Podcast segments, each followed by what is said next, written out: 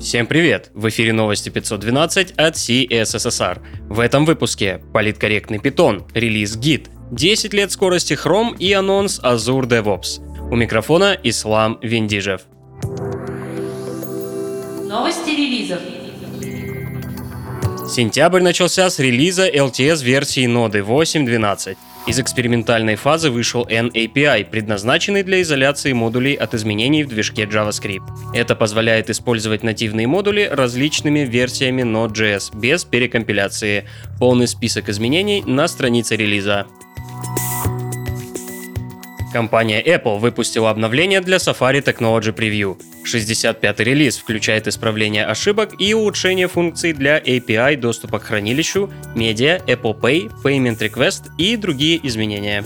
Напоминаем, Safari Technology Preview выпускается для экспериментального тестирования функций для будущих версий Safari. Часть из заявленных технологий может отсутствовать в релизе оригинального браузера. Гид-гид, ура! Состоялся релиз Git 2.19. Помимо прокачки уже существующих команд Git Branch и Git Tag, была добавлена новая команда Git Range Div. Она позволяет показать не только изменения содержимого комитов и прикрепленных примечаний, но и различия в порядке следования комитов. Также была добавлена экспериментальная возможность частичного клонирования репозиториев. С помощью этой функции можно организовать работу, не имея полной копии всего репозитория и без всей истории изменений. Немного о профилировании. Релиз React 16.5 добавит новый плагин к инструментам разработчика. Плагин использует экспериментальный профайлер API для поиска бутылочных горошек в React-приложениях. Интересный анонс. Разработчики React потрудились на славу и приложили к плагину сопроводительную документацию в виде подробных GIF-анимаций нововведений. Полный обзор ищите в описании. Интересные публикации. Флавио Копес опубликовал ультимативное руководство по Node.js. Оно получилось по-спартански коротким, но при этом отражает основные аспекты работы с нодой. Рассмотрено все, от работы с пакетами до Fetch API и веб-сокетов.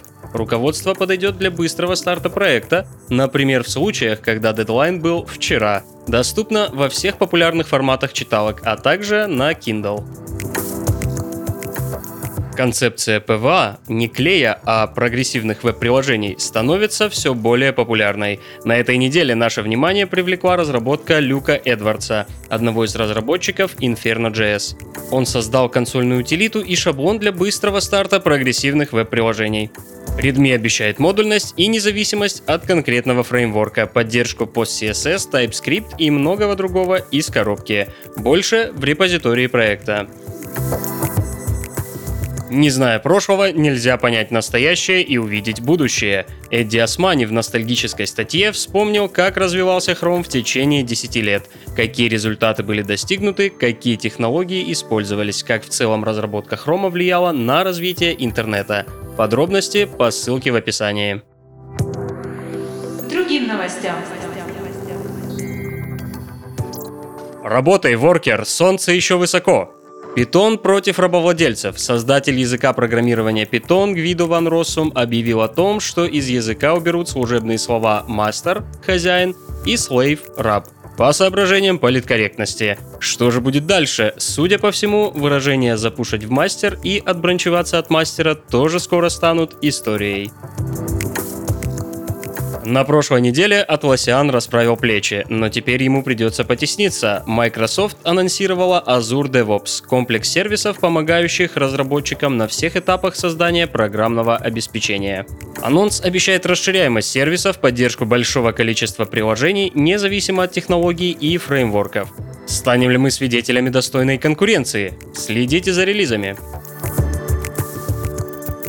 Все ссылки на инфоповоды и сопутствующие публикации ищите в описании. С вами был Ислам Виндижев. До встречи через неделю.